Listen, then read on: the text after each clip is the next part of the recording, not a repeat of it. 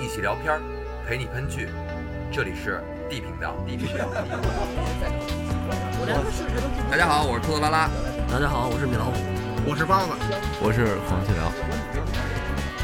哎，我今天看哎，这段太我让你们说懵了。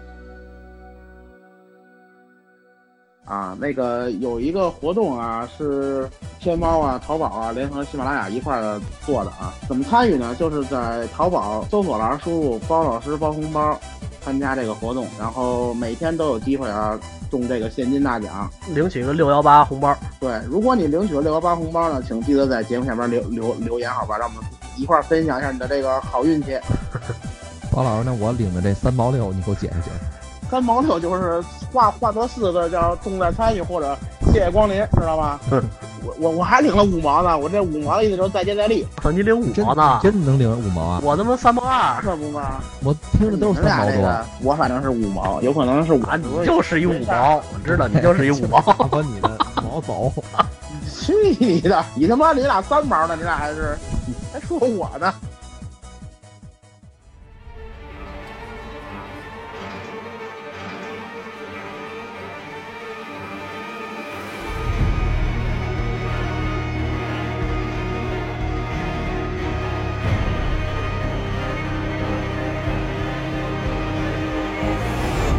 包子，你们家那布谷鸟刚才半天没出来，一说录节目，他妈出来了。咱咱们台忠实观众有可能。好了吗？OK OK。大家好，这里是 D 频道。今天咱们填坑啊，《行尸走肉》第二季。终于填坑了。咱们上回录《行尸走肉》第一季都什么时候了？快两年了吧？一年半，一一一年一年半，一年多，嗯，转眼近六月了嘛，这个二零二零年嘛也过了一半了，嗯，我们其实从一开始就想填坑，但是因为疫情闹的，就一直没填上。最近这阵儿呢，呃，开始填吧，就看美国这边新闻闹得也挺热闹，他们那边又靠疫疫情完了之后又开始抗议，是吧？打砸抢了，打砸抢了，这两天新闻天天围绕着这个。你们俩这两天看什么了？我这两天看那个黑帮片呢，还行，叫《浴血黑帮》，是 BBC 的一个英剧，讲的是那个一战刚结束以后，然后那会儿的英国的一个现状，黑帮什么的，还挺有意思。还是打砸抢的事儿呗。对，还是打砸抢的事儿。那你那你那不成？你现在应该与时俱进的。HBO 新出的《熟女梦工厂》，我之前前阵跟跟你俩说过，最近没看吗？哎呀，我下了一集，我还没来得及看呢。我一直想看之后的，没想到他一直没没更新啊！哎，有可能是这个是不是哪方面受到了阻力？他就一集是吗？啊，现在还是就一集，应该是已经五月中出的第一集，到现在。我这两天看那个《绝命律师》来着，真的挺不错的，这真是一宝藏剧，原来一直没看，但是我估计包老师不爱看，什么也不漏，一点那个情节都没有。这也有年头了，这衍生剧是吧？对，还还是好看，挺好看的啊。那那律师是是挺挺逗的，喜剧我可以看。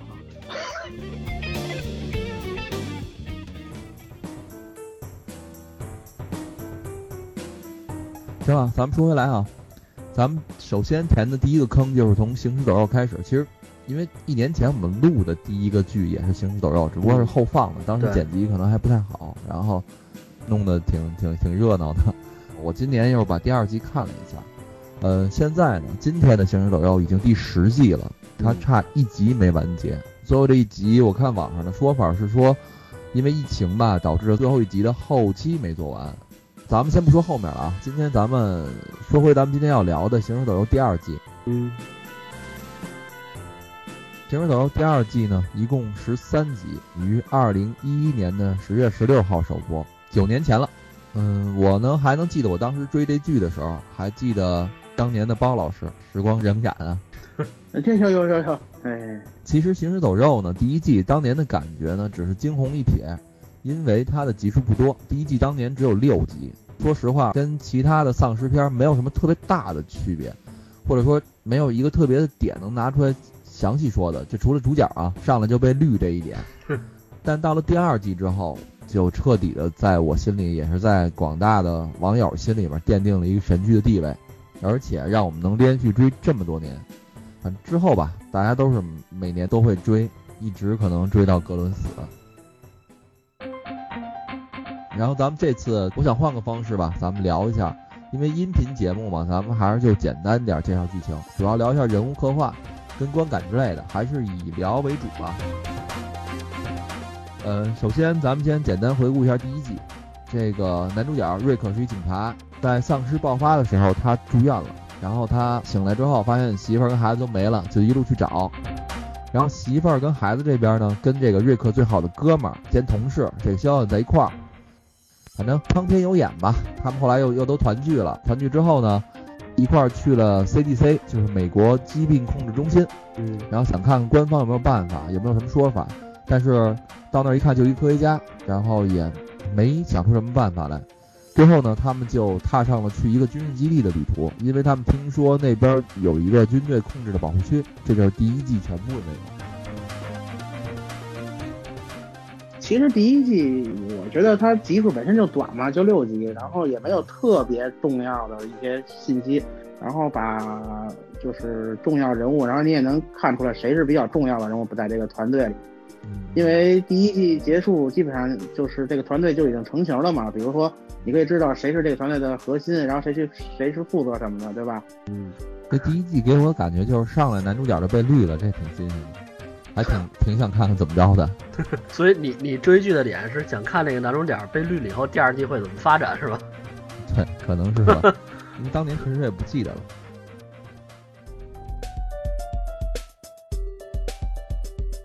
然后咱们故事来到第二季啊，主要的剧情也挺简单的，就是在他们去往军事基地的路上走的高速，结果呢，没开多久就发现这个路啊被这个堵死了，上面都是停着的车。呃，没人了，少数的车里边还有丧尸，所以他们最后只能绕路走了。但他们有一辆房车啊，可能也老点，也破点，老抛锚。这哥几个一合计，先在这些废墟当中，是在这些废车当中搞点什么汽油啊、水啊之类的物资，咱们补给好了再走。这时候出事儿了，突然从后面来了一大片丧尸，加上这个放哨老头发现可能也晚了一点儿。大家就只能躲在各自就近的车底下。这好巧不巧，那卡尔罗，以后的神卡尔罗，现在还是一个家庭主妇卡尔罗呢。他闺女被丧尸发现了，小孩一见丧尸害怕呀，就跑出高速公路了。这个瑞克呢，赶紧追过去，也找到这小姑娘了。但有两个丧尸追，当年的瑞克可能也不太成熟，两个丧尸就给吓坏了。他让小姑娘呢自己躲在一个树洞里，然后他把这个丧尸给引走了。干掉两个丧尸之后再回来，结果坏了，小姑娘不在了。嗯，随着这个大批的丧尸已经溜达走了，小姑娘呢也没找出来，这他们也不能走啊，所以呢大家只能分散再去树林里找小姑娘。瑞克呢带着儿子一起去找的，结果看见这个树林里啊有一小鹿，活的小鹿啊，嗯嗯嗯，养鸡就那个，这小孩他看见鹿他高兴啊，他就想过去摸摸。结果，一颗子弹穿过了鹿，不偏不倚的打中了瑞克的儿子。误伤瑞克的儿子呢，是一大胖子，老远我以为包老师呢。然后他 他呢就住附近，这大胖子呢就住在附近，正好他们家老头是一兽医。对，没办法呢，情况紧急，赶紧带着瑞克他们几个去了兽医所在这个农场吧。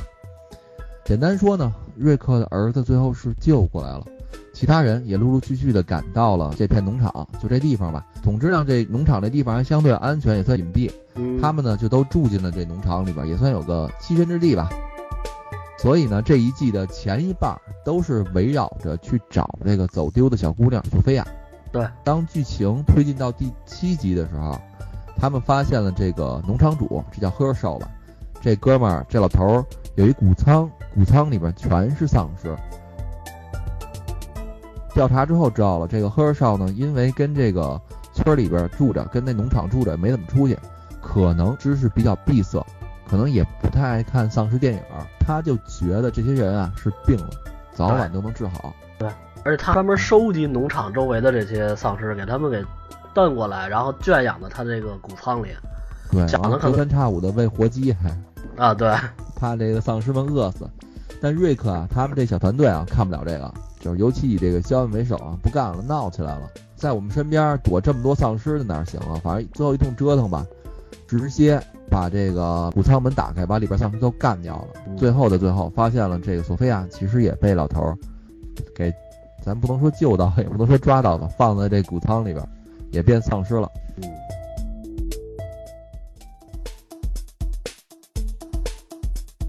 其实从这个剧情逻辑上来讲啊，第二季非常紧凑，脉络特别清楚，就是前六集是找小姑娘，后六集是牧场物语，差不多。嗯，因为这个谷仓里的丧尸啊，大多数都是老兽医的亲戚朋友，而且这些丧尸身体被打很多枪都没事儿，这也嗯触动了老的兽医。这老头呢，一个人跑到小镇上的一小酒馆喝酒去了。后来呢，瑞克带着格伦追过来了。老头在那个酒馆里边唱着歌，消着愁。一看瑞克来了，心情还算好一点。但是在他们要走的时候，又遇到了一伙外人，并且没聊明白就打起来了。干掉了对方几个人之后，丧尸也来了。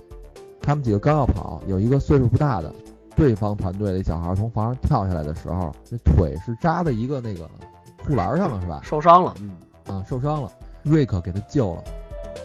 第二季的后半段啊，也是一直围绕着是杀是放这孩子，反正一直就在那折腾吧。对直到最后，瑞克自己终于亲手把肖恩干掉了，然后枪声引来了正好路过农场的大批丧尸，大家只好放弃农场，继续跑路。反正剧情上比较紧凑啊，一气呵成。这么多年之后，我再重温，依然看的是比较热血，反正真的挺好看的。这季等于等于到农场沦陷，完了就结束了。对，大致的反正就是这么一个剧情吧。嗯，然后咱们就聊聊这个第二季的角色的一个具体刻画吧。我觉得这个角色刻画应该是这一季最出色的一个原因吧。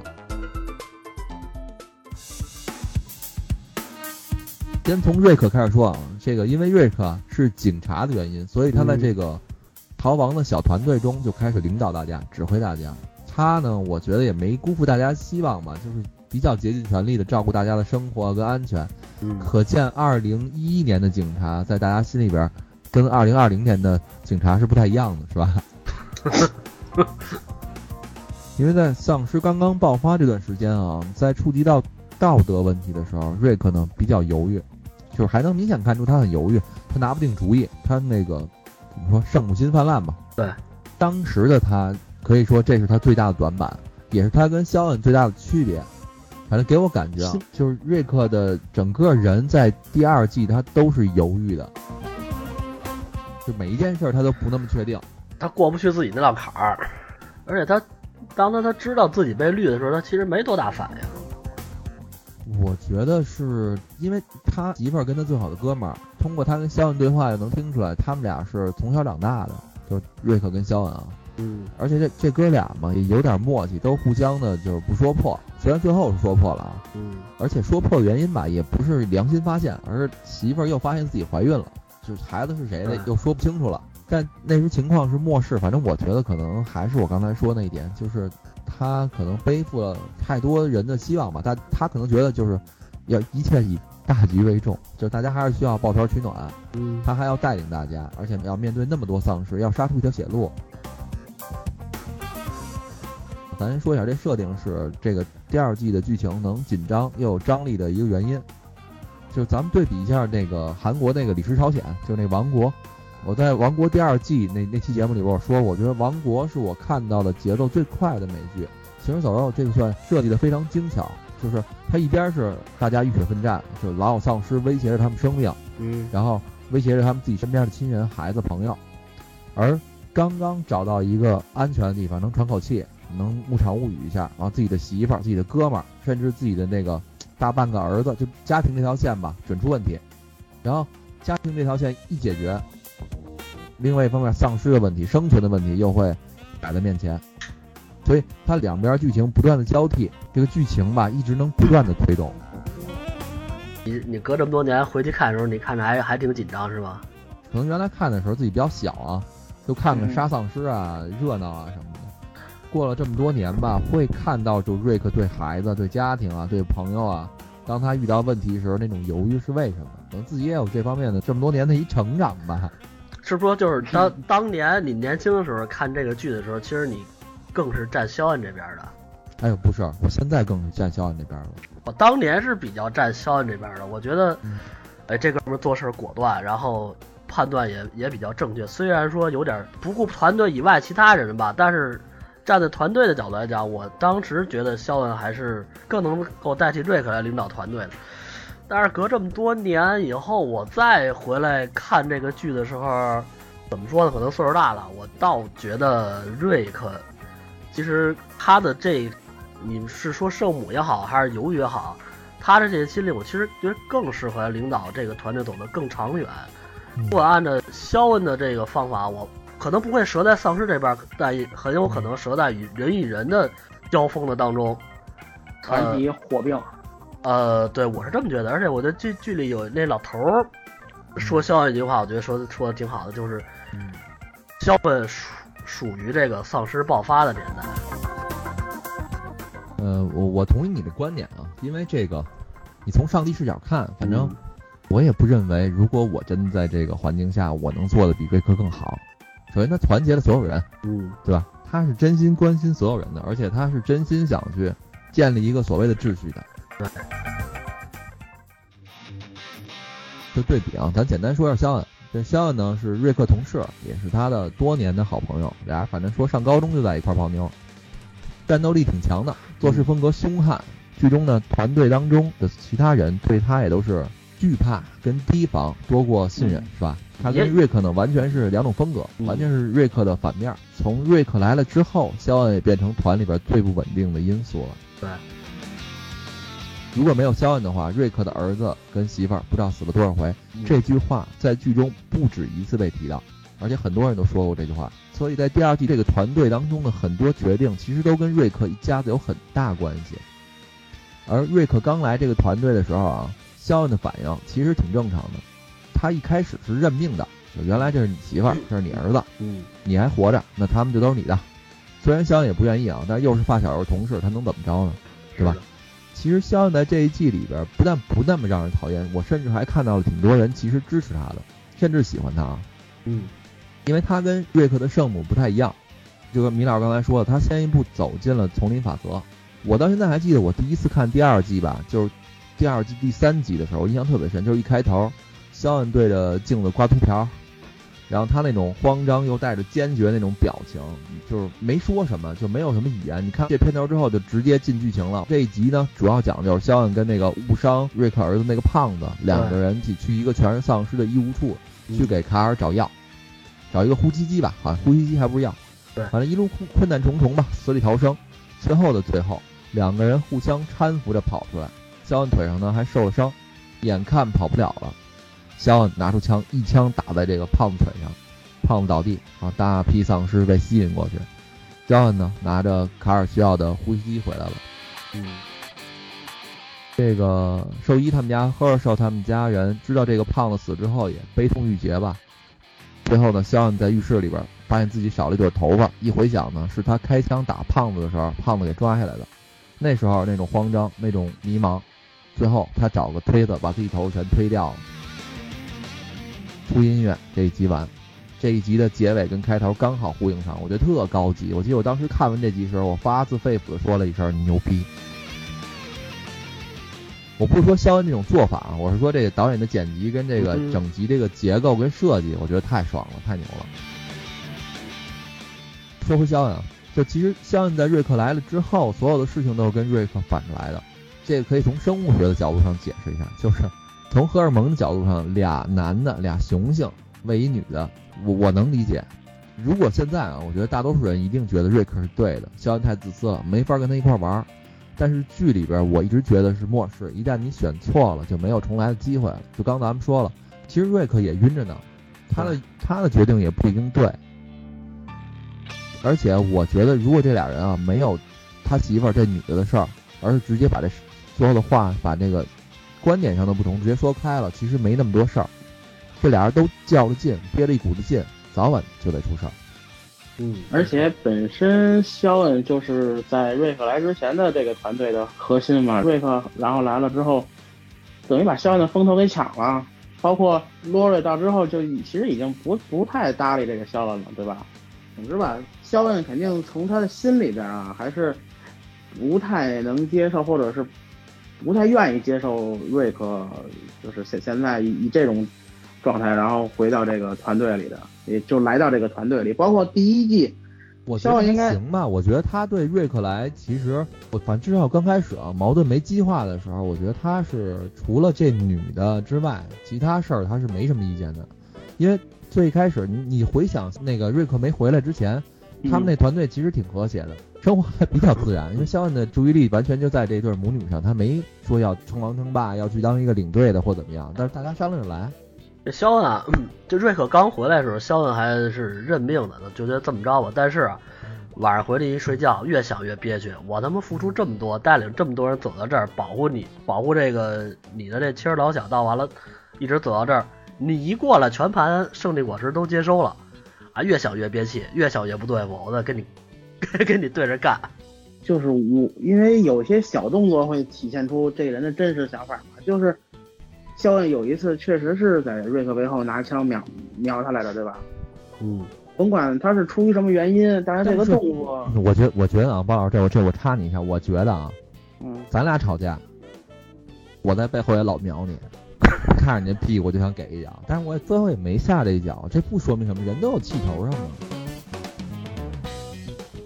那咱假设一下啊，假设这要不是剧，真是末世那么一情况，我我先不管你，我先说我，如果要是我，比如说那个，我觉得你挂了，然后你媳妇儿子，我们相处挺好，我全盘都接收了，然后正当我觉得，哎呀。求生吧，这所有的事儿也先都不想了，先求生吧。这是你，嘿，你晃悠晃悠，你又回来了。如果要是这情况的话，我觉得我也会像肖恩那么做的，就是媳妇儿跟孩子都是你的，你们团聚团聚吧。然后之前的事儿我就当没发生过。但是问题出来了，如果你要是在做事儿上也跟我较劲的话，那我觉得矛盾一定会有。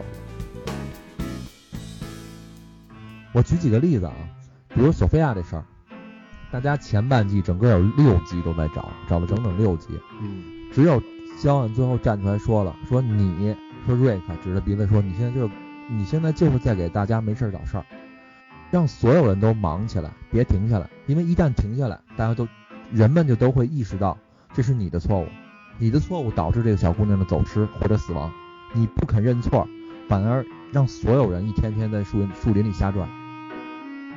对，而且瑞克跟肖恩的区别就在于这样，瑞克做不到肖恩这么冷血，因为你看是咱们说小姑娘困在这个树林里，是那个所有人都知道她死了，是只是咱们说而已。当时的团队里的这些，我想他们不会都觉得这个小姑娘一定是死在这个树林子里了，也许可以找着她呢。而且，但是这个事儿是这样啊，假如说啊，这个事儿刚发生，那我相信所有人都愿意去找。第一天没问题，第二天没问题，一直到第五天，你觉得能有人还觉得没问题吗？就能能所有人还都觉得没问题吗？啊，我也明白你这个意思，就是其实是一天一天过的嘛。当你过到第五天，可能大家的想法已经有变化了。可是当你再继续这么找到第十天的时候，你又没有一个什么交代，那我觉得所有人都是感觉我们就在树林里瞎转，就包括所有人的情绪都会上来。就是举举现实当中一个例子，到 M H 三七零丢了那那那段时间，那不是也是在黄金期，大家狂找，各个国家都在出人找。嗯，当过了这段时间之后，那没办法，我们现在只能做一个大家都接受不了的宣布，然后撤回这个大量搜索的人力物力。你不能说因为还有失去孩子的母亲，还有失去丈夫的妻子，所以所有人都不能听。我觉得这个是正确的做法。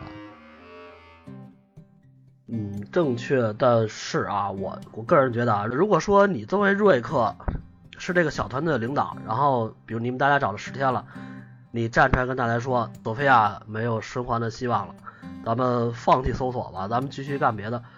这个时候啊，我觉得你这小团队可能会分裂，有一派想找，有一派不想找。努哥第一个跳出来，我跟你说就就反对你，所以啊，这时候需要领导的艺术，不是说到第十天了，像你刚才那么一说，那肯定打起来了。第十天了，我们只能说减少在这边的这个投入啊，你可以让小部分人继续寻找，而把其他力量转去做一些更重要的事儿，比如说为过冬做准备，比如说兼顾营地，就是调整一下策略的方向。我记得啊，我我不知道记得准不准确，肖恩也指责他也是说，你不能让所有人这么找下去。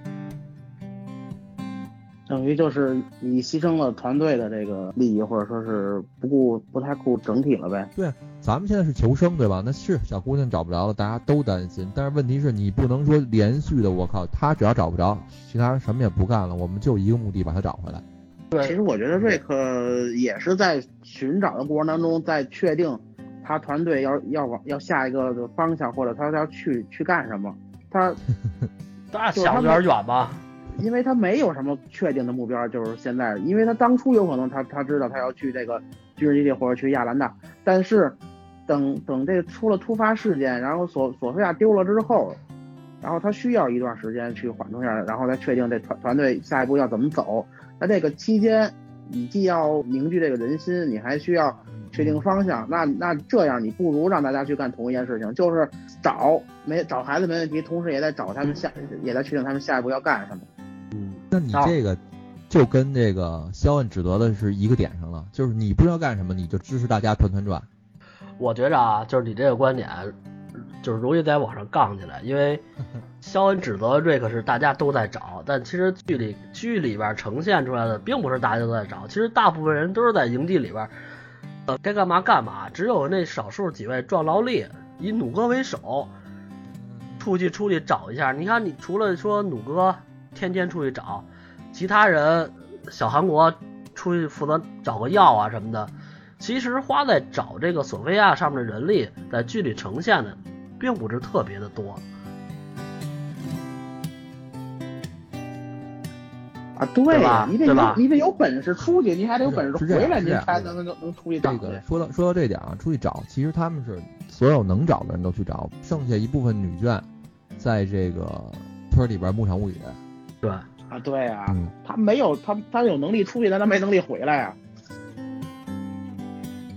咱们再举个例子，再比如啊，大家已经确定了，就最后他们救回来那小子啊，不是什么太好的人，而且关键的点在于这孩子还认识这兽医的闺女，换句话说就是他知道这个农场的位置，只要你放他走，肯定会有麻烦。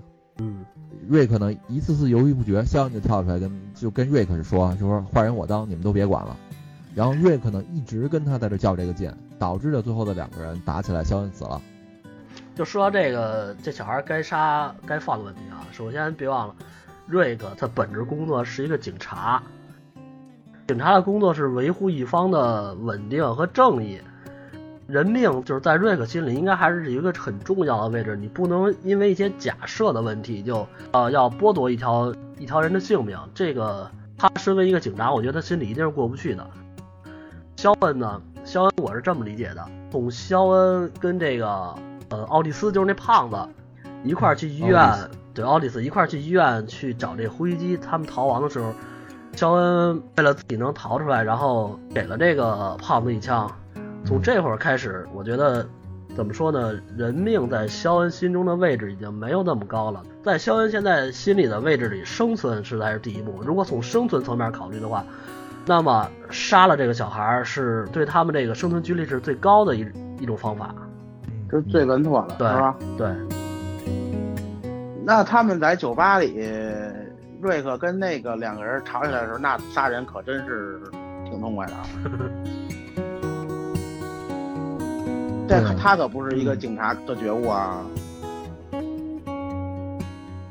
那那咱们往阴暗面说，那你可不可以这么理解？就是当瑞克当着村里的老弱妇孺的时候，摆出的是一副面孔；那他自己跟自己，或者自己跟几个男的时候，他是另外一个样吗？我觉得我觉得肯定不是这样啊。但是就是通过这些点吧，能看出来这个瑞克跟肖恩两个人。在处理问题上的完全的不一样，就是米老师刚才说的，一个是生存主义，一个是所谓的正义，是吧？嗯。咱们这样，咱们把那个瑞克的媳妇儿这个罗瑞一口气儿咱咱聊了，因为这个第整个第二季吧，这三个人的冲突矛盾或者说其他东西都是关键点啊，这个罗瑞起了一个关键作用，一个主要导火索作用。对啊，这个罗瑞是瑞克的老婆，她呢跟肖恩还有一腿，然后整天就会冲着队员们发脾气，要求这个去干那个，那个去干这个。很多人都指责嘛，说你有什么资格？你不知道你自己是那个当中最没用的那个人吗？你除了 除了会搞对象、生孩子、劈腿之外，你对生存没有什么没有什么帮助。嗯，其实是拖团队后腿那个人。弩哥实在看不过去了，弩哥训了他一顿，然后他还生气的出走了，差点被丧尸咬死。嗯，最后呢，还是肖恩出去找他，把他救回来了。这个安安德利亚吧，就那女的，那女的金毛那女的，大家跟她摸鸟女那个，对对对对，在在车上摸了一下子。嗯，也教育过他，你你别把自己看太高了，你不是王后。嗯，就包括他也，他让格伦去帮他干过事儿，然后格伦呢不愿意撒谎，也得为他去瞒着大家，弄得也特别别扭。包括那格伦跟女朋友吵架，也因为他。嗯反正这瑞克的老婆吧，这个在他自己以为瑞克死之后没多久，尸骨未寒的情况下，就跟瑞克生前最好的朋友肖恩搞上了。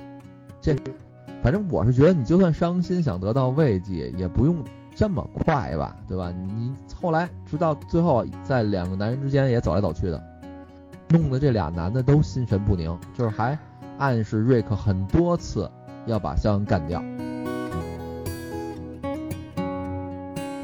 反正他呢一直也没好好看着他儿子卡尔，我也不知道他干嘛呢。好几次那个卡尔走丢了，走丢了之后他就到处大呼小叫。反正总之吧，给大家感觉就是一个非常麻烦的角色，嗯而且就是因为他夹不紧他自己的腿，才最后导致了肖恩跟瑞克心生芥蒂，最终反目。对，刚才我我我说的那段话啊，不是我自己说出来的，是我看人 剧评写的，我觉得说写挺有道理的。大概就是这么一个情况。然后最后肖恩的死啊，我可以补充一下，就最后肖恩的死是罗瑞先跟瑞克摊牌，然后瑞克的反应其实让他出乎意料，就是瑞克没什么反应。嗯他跟瑞克说了，孩子不知道谁的，我也搞不清楚。瑞克居然没反应，他其实挺奇怪。他第二次再去找瑞克的时候，不再谈这孩子了，跟瑞克说肖恩，说肖恩还纠缠着我，他不依不饶。他说我跟孩子都是他的，只有他才能领导团队。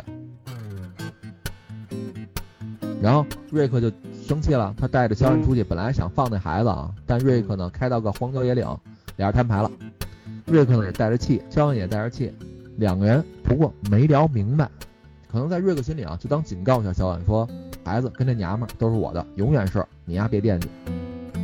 肖恩理亏啊，加上瑞克突然这么一说，他有点懵逼，也没说什么。嗯，结果回去罗尔一看，咱们哥俩又回来了，还没事儿，跟着就用出第三招，直接找肖恩去了，说那个我之前不应该一直这么对你，这是他原话。我一直记得你对我跟孩子好，没有你，我们俩活不到现在。你一直都保护着我呢，我心里都知道。这一下，肖恩这么直的人，不像瑞克那么有城府，那小心脏里边肯定泛起波澜了。嗯跟着就有了最后两个人的决斗。但是最后两个人一决斗，肖恩其实心软了，他死在瑞克刀下了。对。而且啊，咱们再说一句，再再说延伸一句到后边的，肖恩的死其实瑞克一直都没放下，一直到第十季，我刚看完的第十季，他早都放下他媳妇儿了。在瑞克遇到危险的时候，他还是没放下他这耿直的兄弟。刚才你这说了半天这女的不好了啊，那如果说咱假设从源头开始，肖恩就没有接受他呢，后边是不是会就衍生不出这么多乱七八糟男女关系的事儿了，对吧？那也不一定啊，那还有还有老头呢是吧？也不是不是不是，你就咱咱咱刨去这个团队里其他男性角色啊，他既然跟肖恩坦白了，说我要跟你好，我甭管是因为什么，是因为感情还是因为活着，肖恩没接受，那他保不齐肖恩以后会跟瑞克说呀，说所以因为这个原因，他有可能也让瑞克干掉肖恩。嗯，我我我首先第一点啊，你要说从源头说，这有点那什么，你如果这俩人这么好了，我只能说这俩人，嗨，你也不能说道德有问题啊，因为确实那个时候都已经觉得瑞克死了，而且在那嗯那么乱的一个情况下，我觉得可能不能太道德地了，就是甭管俩人因为什么俩人好上了，但瑞克回来之后的这个最后这种种做法，就是他所谓他在两个男人之间走来走去啊，我觉得不是说他真的出轨或怎么着，是他两边挑，对，这种嗯挑的人，我是觉得最讨厌的。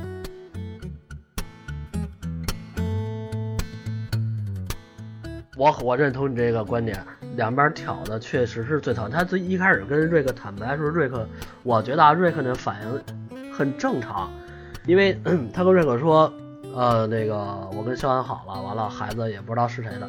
瑞克其实没什么挺挺懵的，没什么反应是吧？其实我觉得这是正常的，因为那个的话呢，要是我的话，我觉得我跟瑞克反应差不多，因为那个阶段我是消失的，我是不存在，他们都以为我死了，保护他们人是那个肖恩，他当时做出这个选择，我是可以理解的。嗯，哇塞，你太伟大了。这不其实不是伟大吧，反正嗯。我是能理解瑞克当时这个没反应的想法啊，但是到后来再挑那两回，那那那个反应是正常的，肯定就会嗯什么叫正常的？什么叫正常的？没明白你意思。就是说完了以后，这孩子不知道是谁的，瑞克不是没反应吗？然后他又跟那个瑞克说，肖恩一还在一直纠缠他。这个时候其实立场就不一样，因为我瑞克已经回来了，我回来的时候，我回来以后，你就不应该再纠缠我的妻子了，嗯，对吧？这会儿跟他去单单谈了一回吗？所以他会找到肖恩单聊这件事儿嘛。然后他媳妇儿就跟肖恩说：“那个啊，我我不应该这么对你，我知道你一直保护我，怎么怎么着的。”肖恩一听肯定也那什么了呀。这瑞克刚跟肖恩说完了，这这娘们儿这孩子都是我的，扭头来这娘们儿就跟这个肖恩说：“其实我想选你。”肖恩肯定对吧？肖恩一听肯定也那什么了，就找找瑞克去了。他们两个人，咱说阴暗点儿，就是这个这娘们儿啊，挑完了以后，让他们俩出去决斗以后，谁死了对他来说都是好事儿，一劳永逸的给他解决了一个麻烦，说了谁回来都行。我说了这罗瑞这么多坏话，我觉得你你这说的更惨。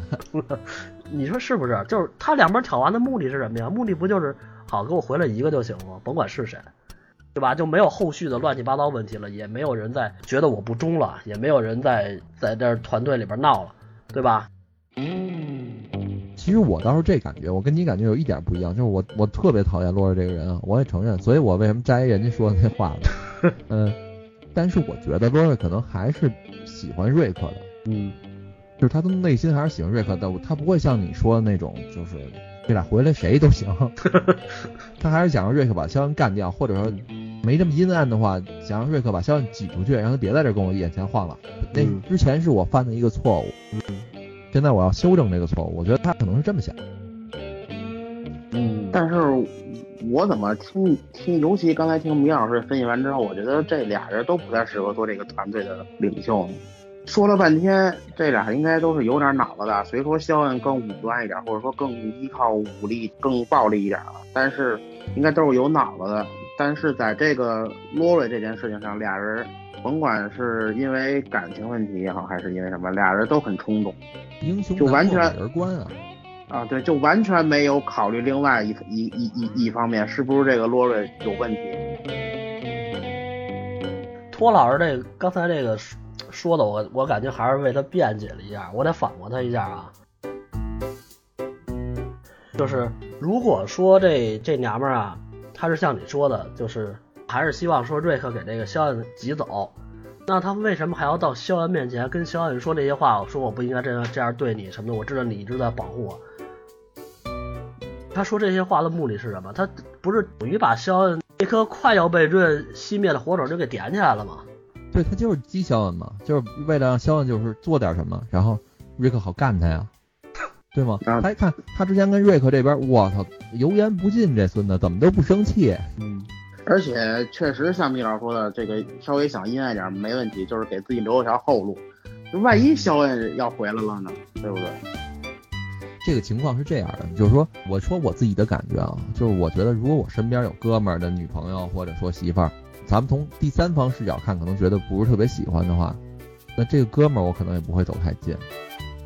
嗯，这个没办法，你不能说就刚这我这话是回答刚才包老师的，就是包老师那意思就是说那个就这两个人也不好，这男的跟这女的好了，这个女的一定会影响这个男生的所作所为的。对呀、所以这个女的在这个团队当中并不是一点作用没有的。我 我我很不理解为什么那些影评或者观众非非非说这个女的在这个洛瑞在团队中是个废物，什么都不会干。我觉得她作用很大。以后如果要是在你的队伍当中或者在其他影片当中见到这这这种角色，一定要重视他，好吧？不要老说他没有作用。那巴老师，我我提一个问题啊，假如说以后你媳妇儿是一个这样的人，人，怎么办？休了他，你绝你绝不可能？真的，我觉得我绝。对可能。就是包老师你啊死里逃生回来了，发现你媳妇儿跟托老师好上了，然后呢你就直接把自己当局外人了，不管他们俩了是吧？是这意思吗？我那那倒不至于。你不是说休了他吗？你休了他不就是不就是不是跟你家离婚你追求自己的幸福去啊？说的 说的是后来来回来去挑这事儿，就是人有问题，那就没必要去但去在我觉得人有问题，如果是你的另一半，你是看不出来的。对啊，咱们从上帝视角可以看出来他两边挑，但是如果你要设身处地到那儿，你你也不知道啊。包子，咱们摸着良心说一个那个靠谱的问题啊，就是你身边你觉得有哥们儿找过这样的媳妇儿吗？有过吗？什么样来回来去挑的，就是讨厌的人。呃，没有吧？应该没有，有的话这关系会越来越远的，你明白吗？好，那只能假设，如果没有的话，咱只能假设啊，就是那你会去提醒，就是你这哥们儿不太好吗？我不会提醒，我疯了，那如果这女的不停挑呢？不停的挑，那只能祝福祝福他们俩幸福。我发现其实男的都对不对这样。你肯你肯定不可能插足他插插足他们俩的这个婚姻生活，你对吧？嗯嗯嗯嗯。那样太因为家里太拎不清自己的自己的位置了，所以说在在这种关系下，就只能看你们俩就俩兄弟之间到底有多坦诚了。如果当初肖恩跟瑞克能推心置腹的把这事儿聊开了，我觉得啊，有可能俩人不至于走到这这这一地步。当然了，这跟肖恩的性格两个人推心置腹聊了，不是没聊明白吗？但问题是这事儿怎么聊明白了？我觉得瑞克说的很明白，肖恩也认同，我觉得也就算聊明白了吧。其实算聊明白了，但是禁不住挑啊，对吧？你他再有人在扇把火，本来聊明白了又崩了。其实你看所后期啊，肖恩做的那个决定是对的，肖恩后来一直准备要走，嗯对啊，最开始有一那个女的叫他走，他还不想走呢。那为什么你们俩已经聊明白了，后来你突然又不相信你的兄弟了？你总有一个原因，对吧？那个导火索是什么？难道就单纯是这个孩子吗？他不是不相信他的兄弟了，是他相信这个女的选择的是他。这仨人之间，我觉得他真的不光是罗瑞这事儿，瑞克的很多做法，肖恩确实也不认同，我觉得这也是一个挺关键的点。还有一个问题，其实大家都是没经历过这这些事儿，你也不知道谁的选择最终是对的。肖恩反对瑞克是因为他觉得瑞克不对，但是你谁又能说得清楚你肖恩的选择是对的呢？尽管最后你是这么做了，比如把那个谷仓的丧尸都打死了，大家其实心里边的状态也是五味杂陈的，也不是说所有人都觉得瑞克做的不对，肖恩做对，或者说觉得谁对谁不对，大家也都是比较乱意，不知道到底应不应该杀，只不过是有一个人主张不杀，有一个人主张杀而已。但是我觉得为了团队好的话，每个人心中都有一个对对错嘛。我是偏向于站肖恩这边的。那换句话说，就是说，如果要当时你在那个他们这团队里边，谷仓里边的丧尸，你是主张杀了的，对啊，杀了就得罪人兽医，兽医就有可能把你们轰走。那不可能，兽医没那么狠你这么想，你你选择站在肖恩这边，很有可能最后就发展成什么呀？独占雀巢。你狠起心来把兽医这边就清了。你你考虑的就是就这问题，赫尔少不止一次说你们走，对，这是我家。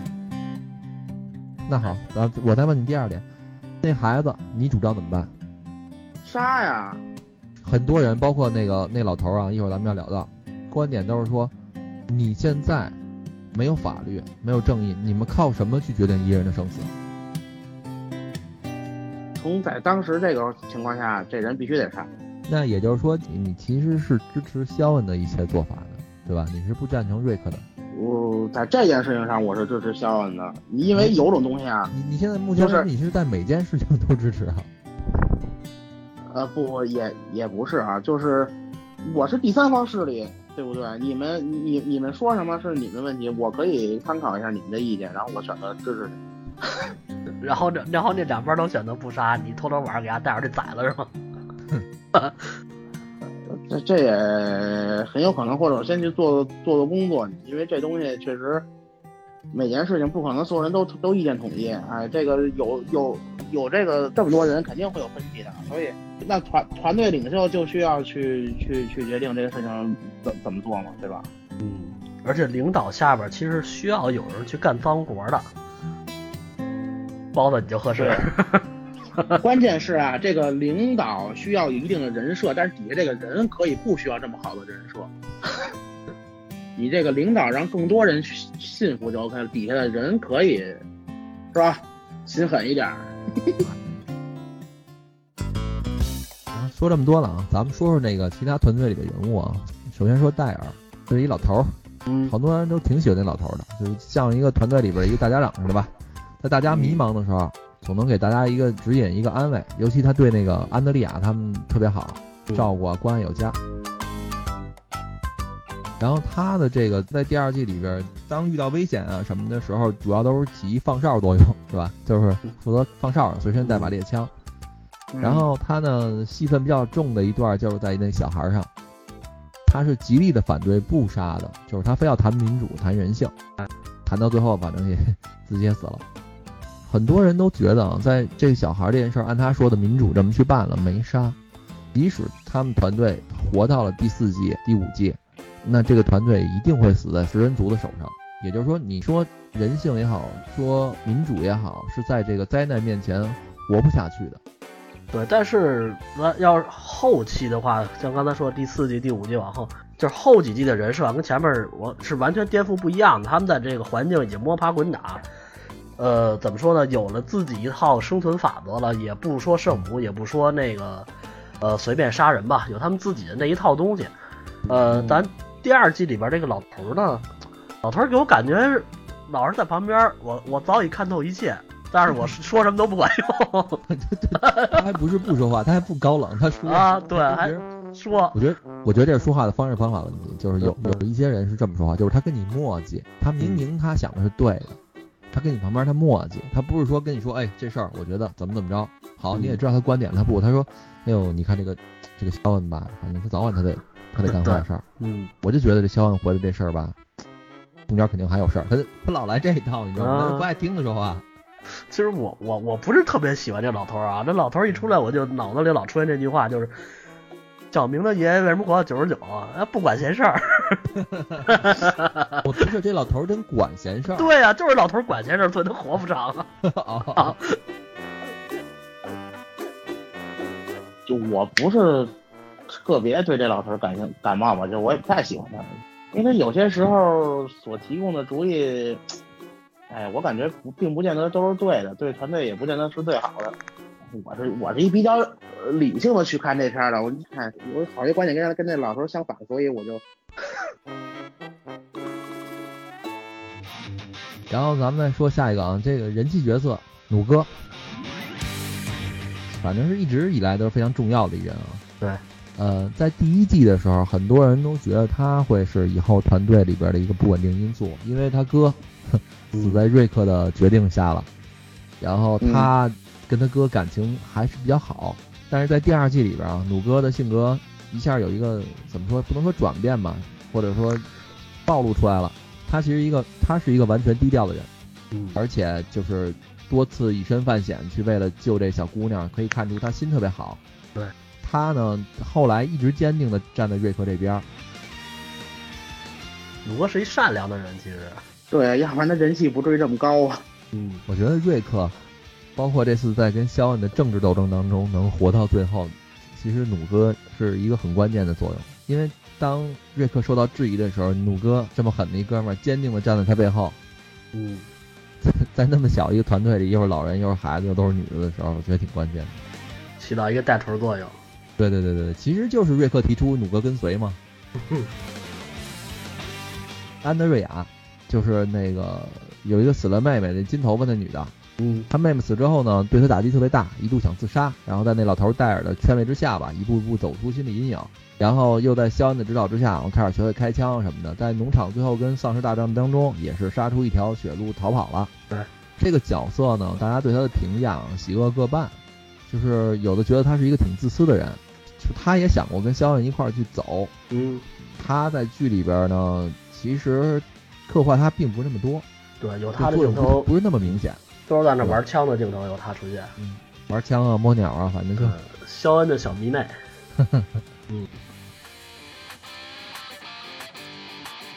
而而而而且他还知道就是肖恩跟瑞克还有罗瑞这个事情，但是他也没去捅破了这个东西哈。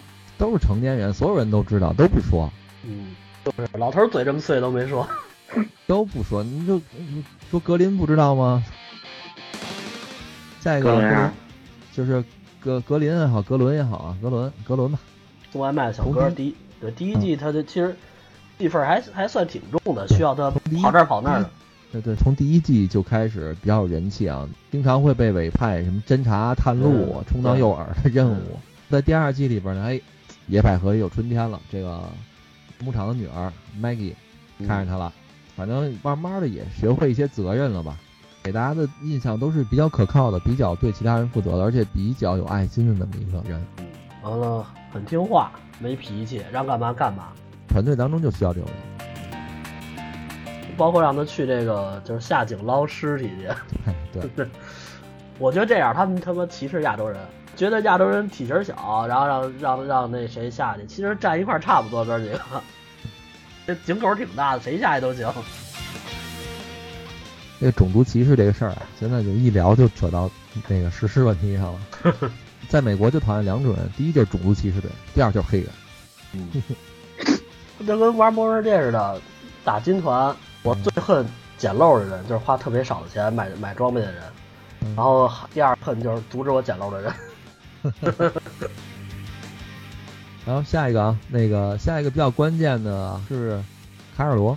这个嗯卡尔罗在第一季被老公虐，各种大嘴巴。对，然后第二季呢，嗯闺女又走失，嗯，是比较悲剧的一个角色。然后对这角色呢，很多人都很同情啊，没有什么本事，最多也就给大家洗洗衣服、做个饭什么的。嗯也算是对团队有些小贡献吧。呃，这个是第二季，但是因为他在后期，像我们看到最后就知道他的后期神一样的存在。这个刚开始的时候还真是不显山不露水的。对，后期反差最大的一个角色吧。嗯嗯，然后那个牧场主啊，那赫尔手，这个老头儿其实是挺好的，他心地比较善良，比较有原则，他收留了瑞克他们。但是呢，他一直都深信着这个丧尸是可以治好的一种病，对，直到后来啊，他接受现实了。其实他这种想法我是能理解，就是说你真的你把自己投入到那种环境去，你如果面对着自己亲人变成丧尸了，你尤其像那个岁数的人，他不可能一下转变思路。我靠，昨天晚上还是我媳妇儿呢，今儿早上起来一看你变丧尸，我就给你砍了。嗯，所以还是能说明这个人的善良。对，可以理解。那剩下后边几个人就我觉得就一般了，都就是在在剧里边就是团队当中跟随的作用了，咱们就甭细说了。嗯，还没发育起来呢，这几个人。就是这个剧啊，看到最后的时候，其实我觉得啊，瑞克这人其实心还是挺狠的。就是他跟肖恩这哥俩决斗的时候，肖恩其实是没想杀瑞克的，他嗯，他最后他放下枪了，而瑞克直接一刀就给肖恩囊了。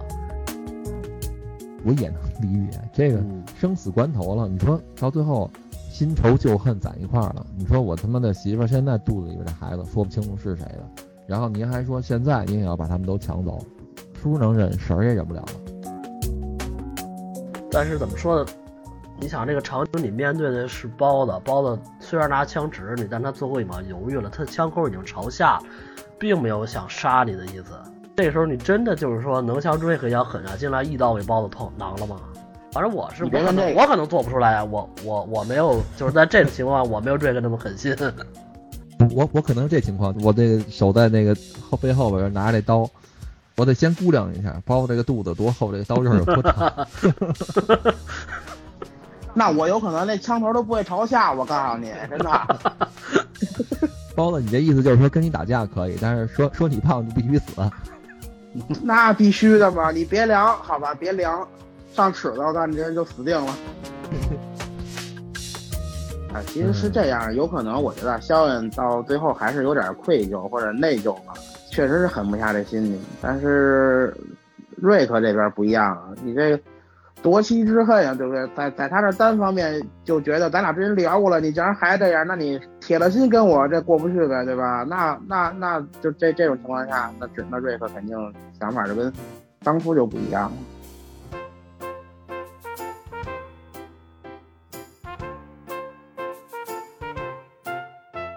剧的最后是农场陷落了，然后那帮人往外跑嘛，就是离这个农场是不是呃不远就是一监狱？我记得最后的镜头是给了这个监狱一个镜头，对吧？下一季该进入监狱了。对，下一季就进入监狱了。而且在剧的最后，瑞克也也说了嘛，这个病毒其实不是说人死了，然后你就没事了，其实是正常人都随身携带了这个病毒，只不过你死了之后，你才会变成行尸。对你被你被这个丧尸咬了以后，会加剧这个病毒的变异。那我有一个问题啊，就是这人受伤会不会加剧这个病毒变异，或者说是人受伤会不会有几率变成形式呢？好像在剧里边并没有啊。你必须是被这个，就是你必对必须被你的伤口必须是丧尸造成的，你才会，或者说是死，是吧？对。其实我一直有一个疑问，就是说那个。这个血溅到嘴里边没事儿，但是丧尸抓破你或咬破你就有事儿，我觉得这个不科学。对，那个我之前看那个僵尸世界大战吧，那个皮特跑到楼顶儿，那会儿刚爆发刚爆发这个丧尸嘛，然后在楼顶儿跟丧尸搏斗完了，这个丧尸的血到掉他嘴里了，完了他的他的当时什么反应？是站在这个。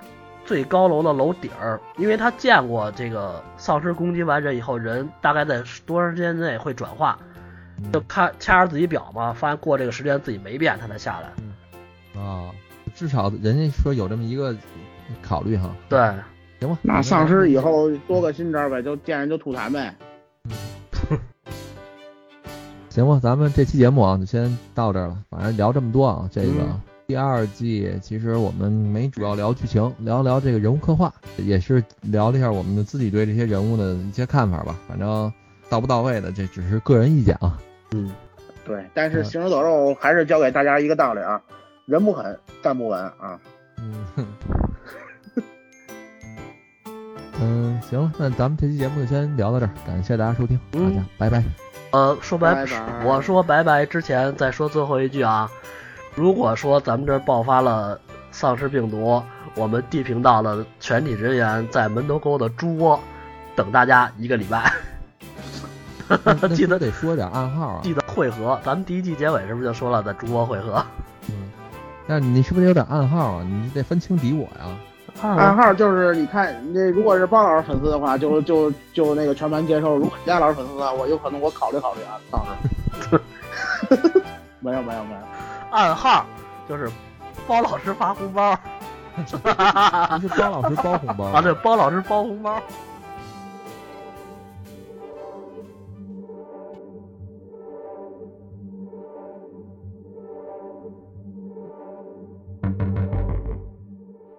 咱们来假设一下啊，这个包老师，假如说现在刚一直说你吃亏，现在你占便宜了，假如说。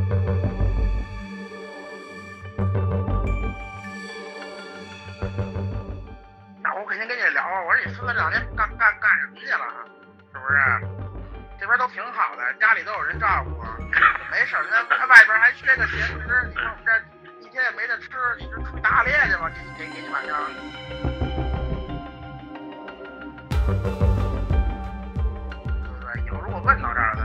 咱再咱再说当时想法。如果要是都没问过去，都都没问都没问到这儿，然后这个。你这媳妇儿也不是这这种挑事儿人，那这事儿就就就这么过。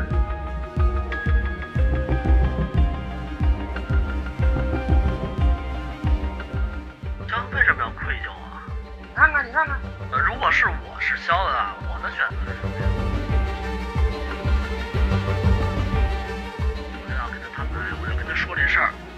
的，事情经过是怎样的，我。都以为你死了，我跟你媳妇儿如何如何了。现在既然你回来了，好，咱我走的一块好好过。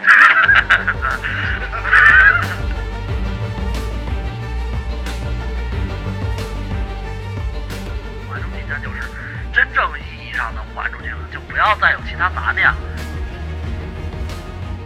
如果你能做到这一点的话，首先你不怕挑，第二也不会就是因为有人来挑你们，演变出后边的这个争端，到最后一个要死一个人。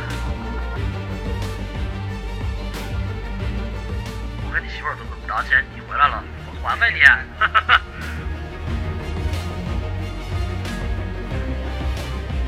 你的媳妇儿、你的孩子，你也希望有一个人来保护，对吧？那既然既然你回来了，好，哥们还给你，然后我也不再对他们有过多的想法。如果你要这么说的话，我突然觉得这个这部剧剧情在在在这儿有问题。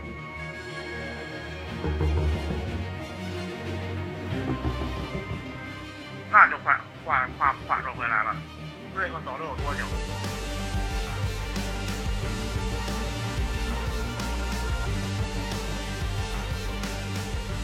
咱们第一季的节目里边不是还吵了半天，就是他躺那二十多天嘛，光躺了二十多对因为为什么为什么他们深信瑞克死了呀？就是他们在公路上逃亡的过程中，有一画面是什么呀？政府对这个城市进行了轰炸。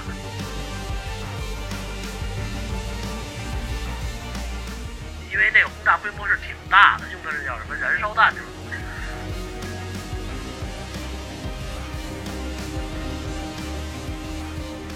那个扔的应该叫温压弹。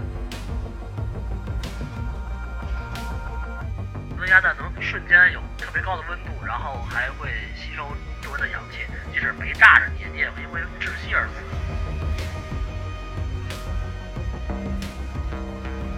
哎，他们是在一个逃亡的过程中，逃亡的过程中就很容易产生这种怎么说依依赖性。情绪需要一个宣泄口。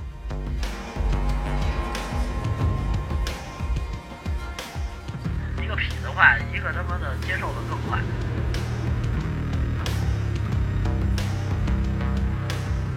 就是这问题，我记得咱之前也说过类似问题啊。我首先我个人比较，